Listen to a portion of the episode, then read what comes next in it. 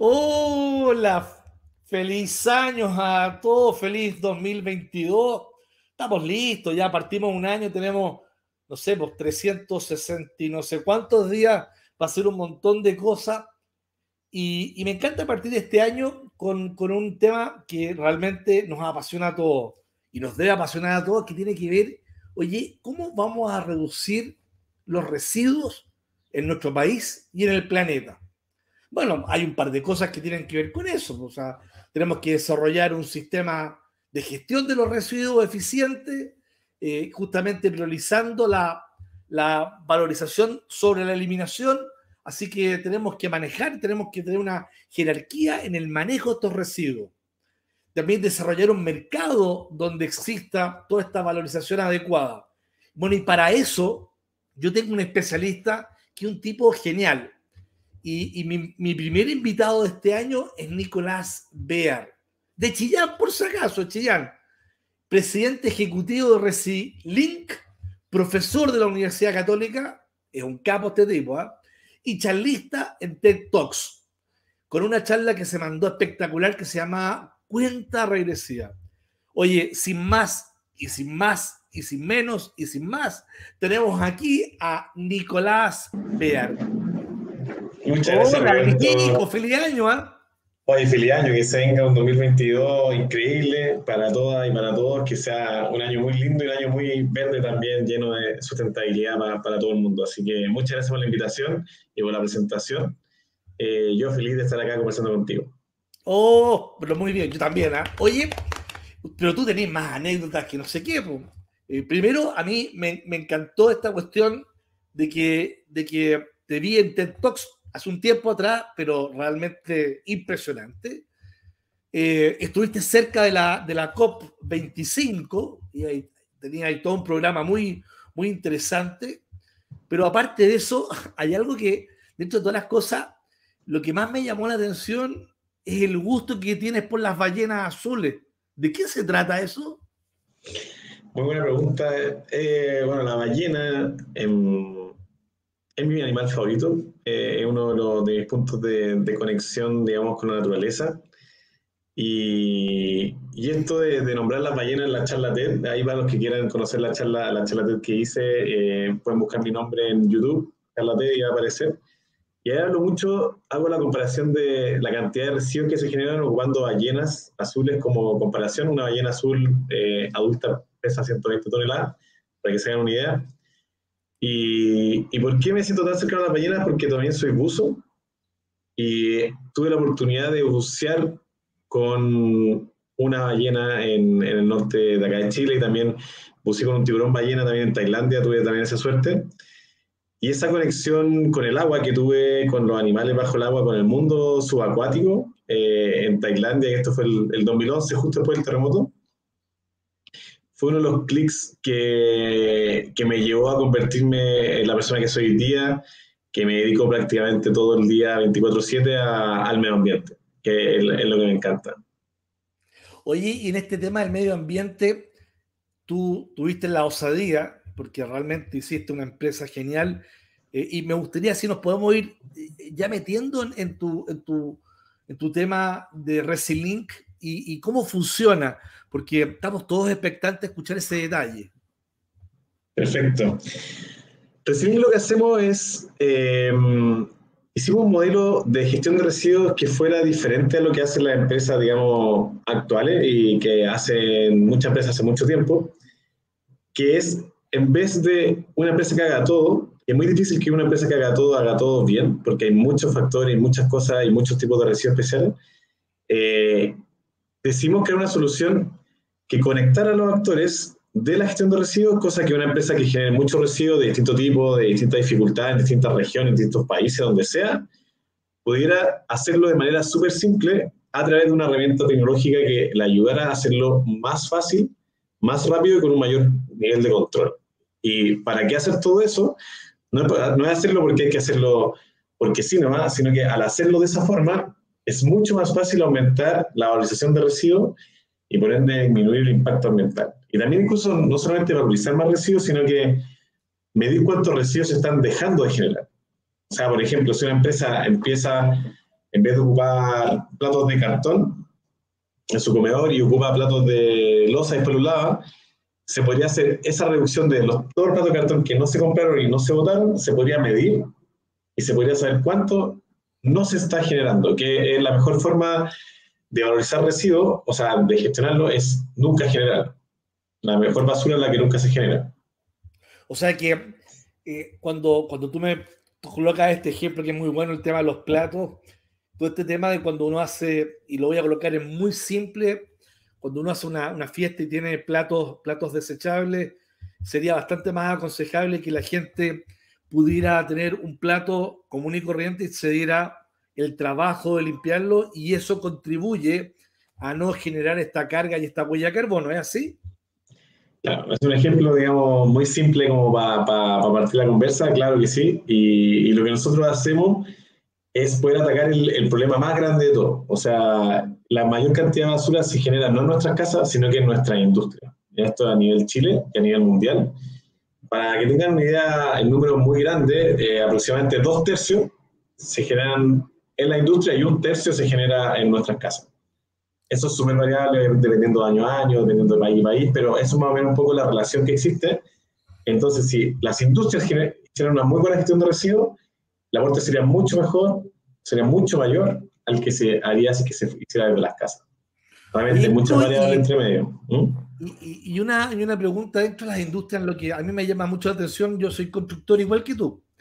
Ah, y, y una, una, de las industrias, porque, porque llevo harto tiempo también ahí metido, eh, es el tema de la construcción. Y el tema de la construcción, la cantidad de, de residuos que hay es impresionante. Si, si tú nos pudieras ilustrar un poco cómo es el impacto y qué es lo que haces tú en esta industria, yo creo que con, con, eh, con, una, con una buena, eh, eh ¿cómo se llama? Un comentario de parte tuya, eh, nuestra, nuestra gente, que por si acaso nos escuchan en todas partes del mundo, eh, y va a entender, y yo creo que también va a ser el mismo clic que tú hiciste en Tailandia. Así que, micrófono tuyo. Bueno, igual que tú, eh, soy de, de, formación constructor civil. Eh, en la construcción estuve trabajando como cinco años aproximadamente antes de cambiarme al mundo del medio ambiente. Y cuando me cambié al mundo del medio ambiente, yo decidí colgar el casco, que fue como un gesto técnico de decir, ya no, no trabajo más en la construcción, porque me había aburrido. Y por la vuelta de la vida volví a Chile, porque me fui a estudiar afuera y volví a Chile, y con un amigo que éramos Resilink para ayudar a los constructores. Entonces ahí agarré el casco y lo puse de vuelta, con el dolor un poco de mi alma, porque no, había querido, no quería hacerlo, pero cuando dije, si lo vamos a hacer desde el punto de vista de sustentabilidad, voy y lo hago feliz, con la cara llena de risa y me encanta. Y amo lo que hago. ¿Por qué la construcción? Eh, la verdad, yo al principio cuando partimos Wrestling, yo no entendía qué tanto impacto podría tener los escombros. Y empezamos a revisar información en Internet. Y ese, ese año, que fue el 2017, cuando partimos con Wrestling, vi un estudio del Ministerio de Medio Ambiente, que ya era medio antiguo, ya era el 2010, donde decía que un 34% de todos los residuos a nivel nacional son de la construcción. O sea, si dimos toda la basura en Chile, en tres bolsas, una bolsa de la construcción solamente, otra de las casas y otras es todas las otras industrias que no son la construcción, incluyendo la minería, salmonicultura, etc.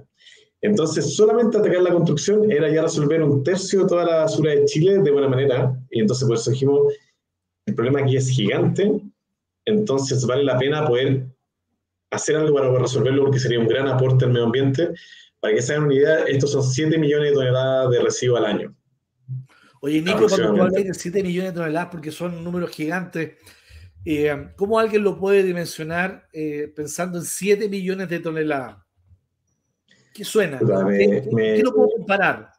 20 buses, 1000 buses, no, no sé. Algo que... buses. Alguien lo calculó de la Universidad Católica, un amigo, Felipe Ocio, que, que también es fanático de, de, este tema y, y, hemos hecho clases juntos también en la universidad. Eh, hablaba, eran creo que 5,4 cerros Santa Lucía, algo así, eran 5 o 6 cerros Santa Lucía de puros residuos todos los años. O sea, que se genera, se genera, se genera. O sea, imagínate que ese es un buen cálculo, hay una buena comparación. Pensar que la construcción y las casas, porque estamos hablando del otro tercio, y las industrias, generan seis cerros Santa Lucía todo, todos los años. Estamos hablando de 18 cerros, que es el residuo que se está produciendo en Chile. Y tú estás con tu herramienta ayudando y colaborando por lo menos en uno de esos tercios. Así que, eh, re bien. Pero, pero vámonos un poco más al detalle. Tu herramienta, ¿cómo, cómo, cómo funciona y cómo diagrama todo este manejo de control de residuos? Cuando nosotros partimos con esto nos dimos cuenta de que existían muchas empresas de reciclaje y muchas empresas constructoras que generan muchos residuos. O sea, existía mucha oferta de residuos y mucha, digamos, capacidad de poder atender eso o una demanda de poder recibirlo y poder reciclarlo. por ejemplo, la madera, el cartón, el PVC, la plumavit, etcétera. Residuos que sí aparecen en la construcción. Y lo que faltaba no era no era un actor nuevo, un, digamos, un, una empresa nueva que reciclara, sino que faltaba un actor nuevo dentro de esta película que conectara a los actores que ya existían. Y ese rol no, no, no estaba, no, no estaba en Chile. Entonces nosotros dijimos, ese rol que podemos tomar nosotros y el aporte que podemos hacer es gigante, porque la oferta y demanda ya está, entonces decidimos conectar la oferta y demanda, y ahí entre medio, cuando se conecta la oferta y demanda entre un generador de residuos y una empresa que recicla, alguien lo tiene que mover, y un transportista, que es el camión que lo mueve.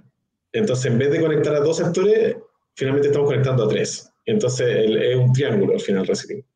Conecta a los generadores, a los transportistas y a los destinatarios. Y esto, o sea, que aquí estoy viendo una ganancia eh, justamente neto. O sea, a pesar de que existían estos dos actores, le metes tú el transportista, un actor que, que a lo mejor era, no funcionaba tan bien hasta que ahora tú tienes esta, esta aplicación. O sea, aquí hay una, una ganancia de, de todos. ¿Y, ¿Y cómo se refleja eso? Ahí, lo que nosotros buscamos es poder hacer las cosas que funcionen mejor y más simple y obviamente con un menor impacto ambiental. Entonces lo que estamos haciendo, estamos ayudando al generador primero a que haga su trabajo de forma más simple, que ahorre costo y que valorice más residuos. O sea, el reciclar cartón es mucho más barato que botarlo. Eso es algo que puede sonar muy tonto, pero esto es en prácticamente todos los casos en Chile. Hay algunos casos que no, porque depende del mercado local y si el botadero es más barato, es más barato botar que reciclar. Entonces, hay pocos casos que no se cumple esta regla, pero el 99% es más barato y es mejor reciclar o valorizar un residuo como regalárselo a alguien para que lo ocupe que botarlo. Ya eso, es algo que hay que dejar muy claro.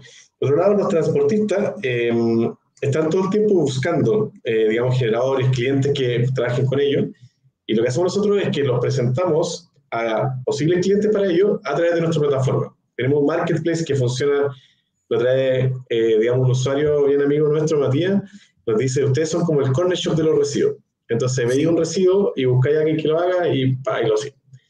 Y por último, a los destinatarios finales, a quienes reciben los residuos, los residuos a ellos les llegan más ordenados o les llegan menos contaminados, que también se llama. Entonces, si alguien recibe madera, le va a llegar más limpia con nosotros porque le enseñamos a la gente cómo se tiene que valorizar, o sea, cómo se tiene que separar, que alguien que lo lleva por primera vez. Entonces es algo que ayuda a todos los actores. Oye, y desde el 2017 que ustedes partieron, ¿cómo ha sido el desarrollo? Eh, y nos vamos, vamos, a seguir en este, en este campo de la construcción, de, por ejemplo, los maestros que tienen que ordenar o de la gente en obra que tiene que estar ordenando eso, que obviamente eh, están siempre en un mundo que es muy desordenado eh, y que ¿cómo hace que ellos entiendan de que el ordenar residuos va a ayudar al planeta? Eso es la parte más difícil y es la parte que más valor tiene, que es eh, la conciencia ambiental. Y para e-, eso no, no, hay un atajo para poder tenerlo un día para otro, eso se hace a través de educación y de un cambio cultural dentro de los equipos, ya que nosotros también nos dimos cuenta, después de estar un año funcionando, nos dimos cuenta que faltaba algo, como que la gente no entendía bien cómo se hacía, entonces dijimos, tenemos que hacer algo educativo para que funcione mejor.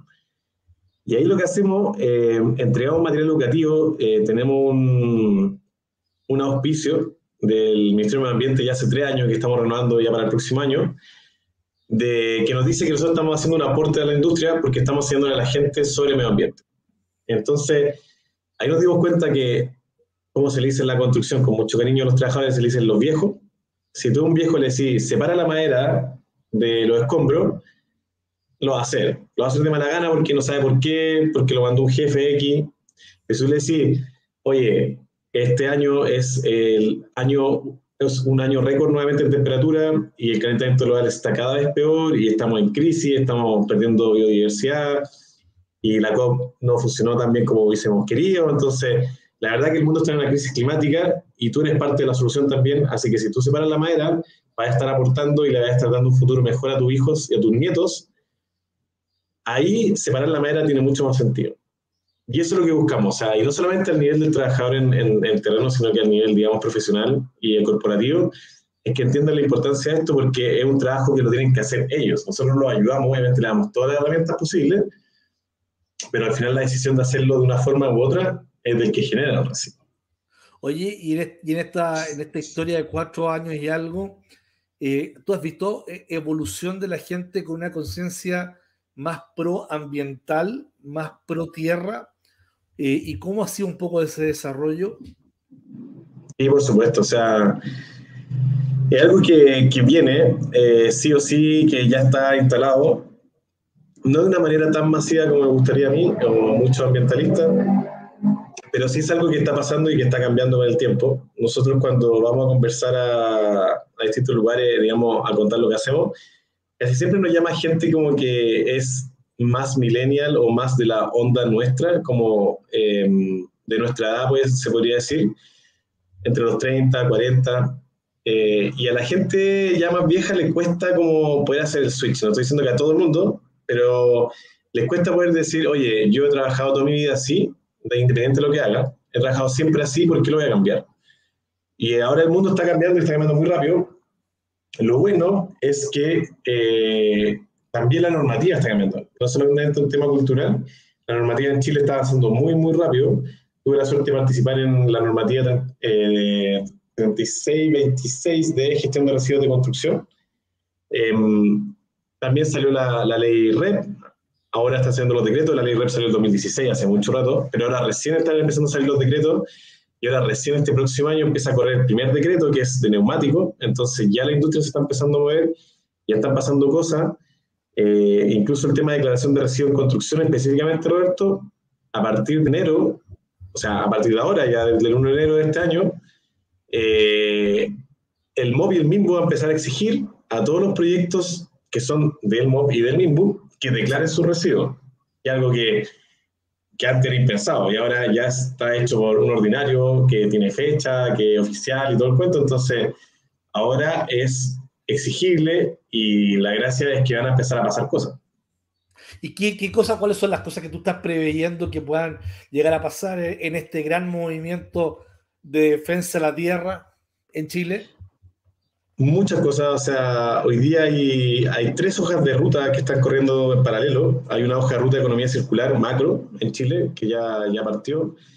Eh, una hoja de ruta de eh, residuo orgánico, que también partió, y una hoja de ruta de residuos de la construcción y demolición. Entonces, hay tres hojas de ruta de economía circular, una macro, una del área de la construcción y otra de orgánico, que el orgánico también es un tremendo, tremendo problema, y están todas avanzando y están todas corriendo y, y están empezando a pasar cosas con eso.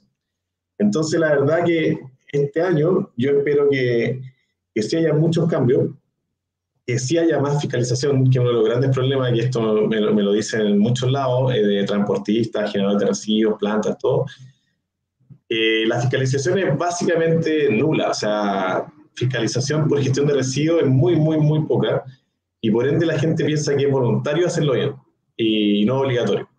Entonces, cuando eso cambie, y se empieza a fiscalizar más, y las empresas digan, oye, ok, tengo que hacerlo bien, me gusta o no, porque ahora lo están haciendo los que les gusta el tema, los que lo hacen de forma voluntaria prácticamente. En la, en la normativa no es voluntario, pero en la práctica sí es voluntario. Entonces hoy día trabajan nosotros trabajamos con gente que realmente quiere hacerlo mejor, porque le hace sentido y por un par de cosas más, obviamente. Em, pero más adelante va a ser obligatorio para todo el mundo y ahí va a cambiar. O sea, cuando se esta concepción de que ser sustentable o reciclar es, es buena onda, hacer, oye, es obligatorio, se nos van a pasar un parte, ahí las cosas van a cambiar mucho más rápido. Bueno, eh, pues yo creo que el mundo siempre, yo creo que históricamente siempre ha cambiado de, esa manera. O sea, cuando tú tienes ese tema de que me van a pasar un parte, me van a pasar una multa y, se produce el cambio, ahora la, gran gracia de esto es que van, van corriendo los años, el parte ya, ya, es parte inherente de tu vida y vas a cumplir. Y, ahí, bueno, buenamente eh, empezamos a generar el cambio. Oye, tengo una, una, pregunta que dentro de toda tu conversa y hemos hablado de todo lo que, de lo que está pasando en Chile. ¿Tú cómo ves a Chile comparado con Latinoamérica? No me quiero ir a Europa, no me quiero ir a Estados Unidos, pero sí me gustaría ver cómo nos vemos nosotros en temas ambientales y en todo lo que tú estás haciendo comparado con nuestros vecinos en América Latina. Buena pregunta. Em, bien, la verdad que bastante bien. Em, uno tiende a ser siempre muy crítico en Chile. Em, y la verdad que yo tengo la suerte de viajar harto fuera y cada vez que vuelvo a Chile lo quiero más y me gusta más. Encuentro que uno es muy crítico porque alega siempre, alegar es gratis y siempre, alegar uno lo hace como por deporte, pero hay que también ver las cosas buenas que tiene Chile. Y las cosas buenas que tiene Chile, y esto lo, lo, dijo un profesor muy capo de gestión de residuos de la Universidad de Alpo, que en Chile hay cobertura a nivel nacional prácticamente el 100% de todos los residuos que se generan. O sea, en Chile no hay un lugar donde no hay nadie, prácticamente nadie podría decir no sé dónde botar mi basura porque no tengo dónde, ya eso está solucionado. O sea, hay cobertura nacional, es como decir, todo Chile tiene electricidad o todo Chile tiene, digamos, educación, ya todo Chile tiene donde botar la basura. Haya que se haga bien, mal, es otra cosa. Eso es punto uno. Punto dos, la ley red, que es un tremendo avance, así que comparado con el barrio, estamos bien. Hay otros países que ya lo implementaron, como Colombia, así que no somos los primeros. Eh, pero sí creo que vamos, vamos por buen pie. En los plazos son súper largos, estamos hablando de 10, 12 años de la implementación total del programa, que es algo normal, pero igual sería bueno poder hacerlo más rápido. Y en temas de, economía circular, nos falta mucho todavía porque la economía circular es algo que tiene que tomarse a nivel, no solamente los residuos, sino que es cómo funciona la economía completa.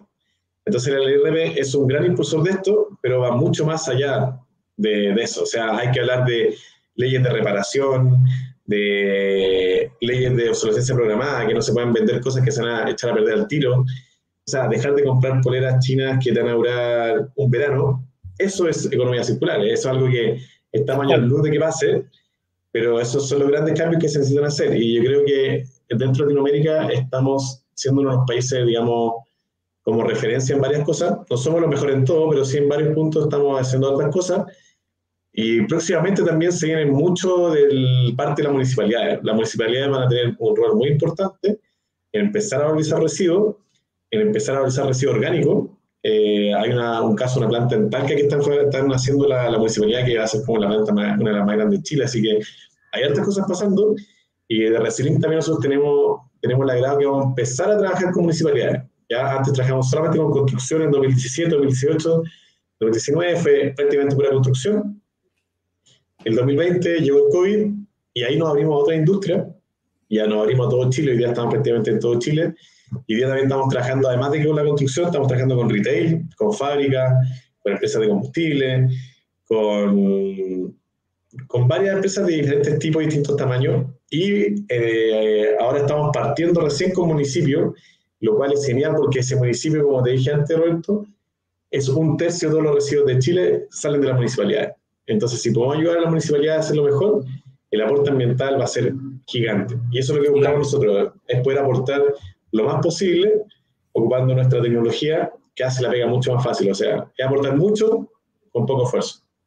Oye, Nico, sabes que yo, yo te escucho y, y, la verdad es que encuentro que el, más que el mensaje optimista, que sin duda es optimista, yo sí creo que, que, este país ha ido cambiando eh, en forma de pasos agigantados en, en, temas de, por lo menos ya tener una, una conciencia con respecto al reciclaje, conciencia con respecto a la, economía circular, a pesar de que hay mucha gente que todavía no lo entiende, pero por lo menos ya está en el lenguaje de la persona a pie. O sea, él ya sabe ya que existen eh, eh, situaciones donde tú tienes que eh, generar recirculación, de que tienes que estar preocupado del residuo.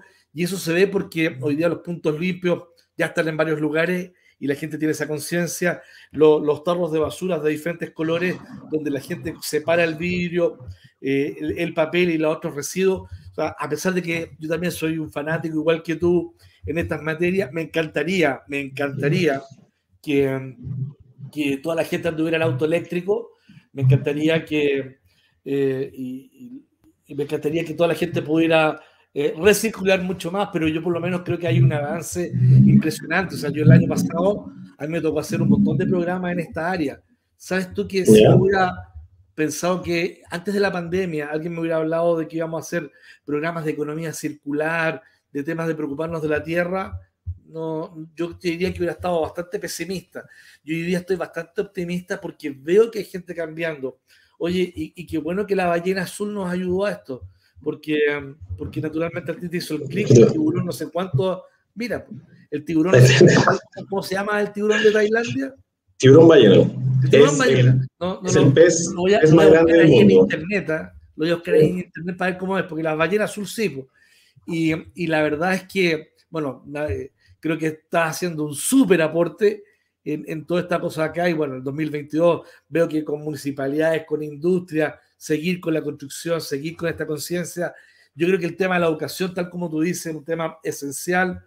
Ojalá todo el mundo entienda y, entienda que tenemos que tener más, más conciencia en el tema de la educación y tenemos que ser, ayudar a que no sigamos subiendo y sino que al revés empecemos a bajar la temperatura y por lo menos en esta parte del mundo ayudemos a eso.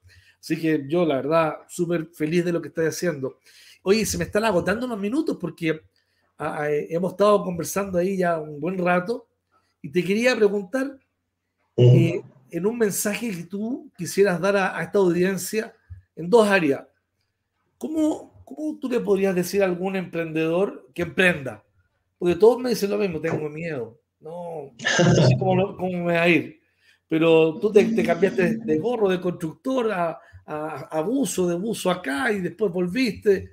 Esa es una pregunta. Y la otra, que es el mensaje final, hablemos de cuál es tu mensaje para tener una tierra con menos grado más sustentable. Primero la del, del emprendedor.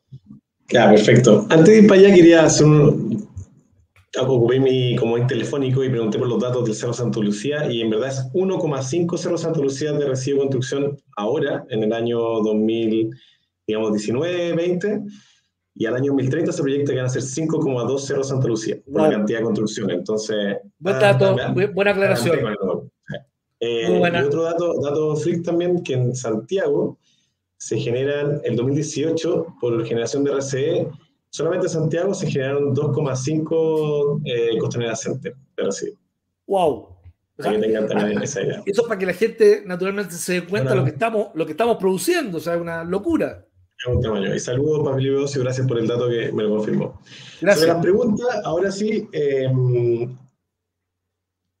wow, para emprender, eh, la verdad que emprender es súper difícil. Eh, esto que estamos viendo acá, esta entrevista, esta conversación súper entretenida, pero esta es la parte más entretenida, o sea, la parte, la parte dura es, eh, quedarse trabajando hasta tarde, ver que realmente no resultan las cosas que uno quiere, estar mucho tiempo no ganando sueldo, eh, es súper normal también dentro del emprendimiento.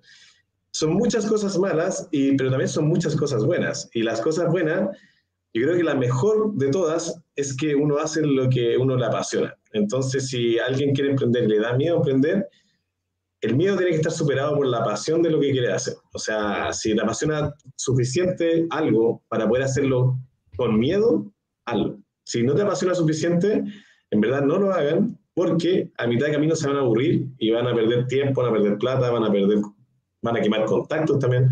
Em, puede que se hagan un fondo con Corfo y después no lo quieran desarrollar, se van a quemar con Corfo. Entonces, la verdad que si se quieren meter en algo, métanse con todo y que le haga sentido. A mí me hizo mucho sentido el aporte que podíamos hacer por la cantidad de residuos que había en la construcción y dijimos, aquí hay mucho que aportar, démosle con todo y ahí estamos en la lucha. O sea, no, no es algo que tampoco que, que tengamos la pelea ganada, sino que estamos ahí todos los días empujando, empujando, empujando. Partimos dos con un amigo y ahora somos ya tres en el equipo, prácticamente. Bien.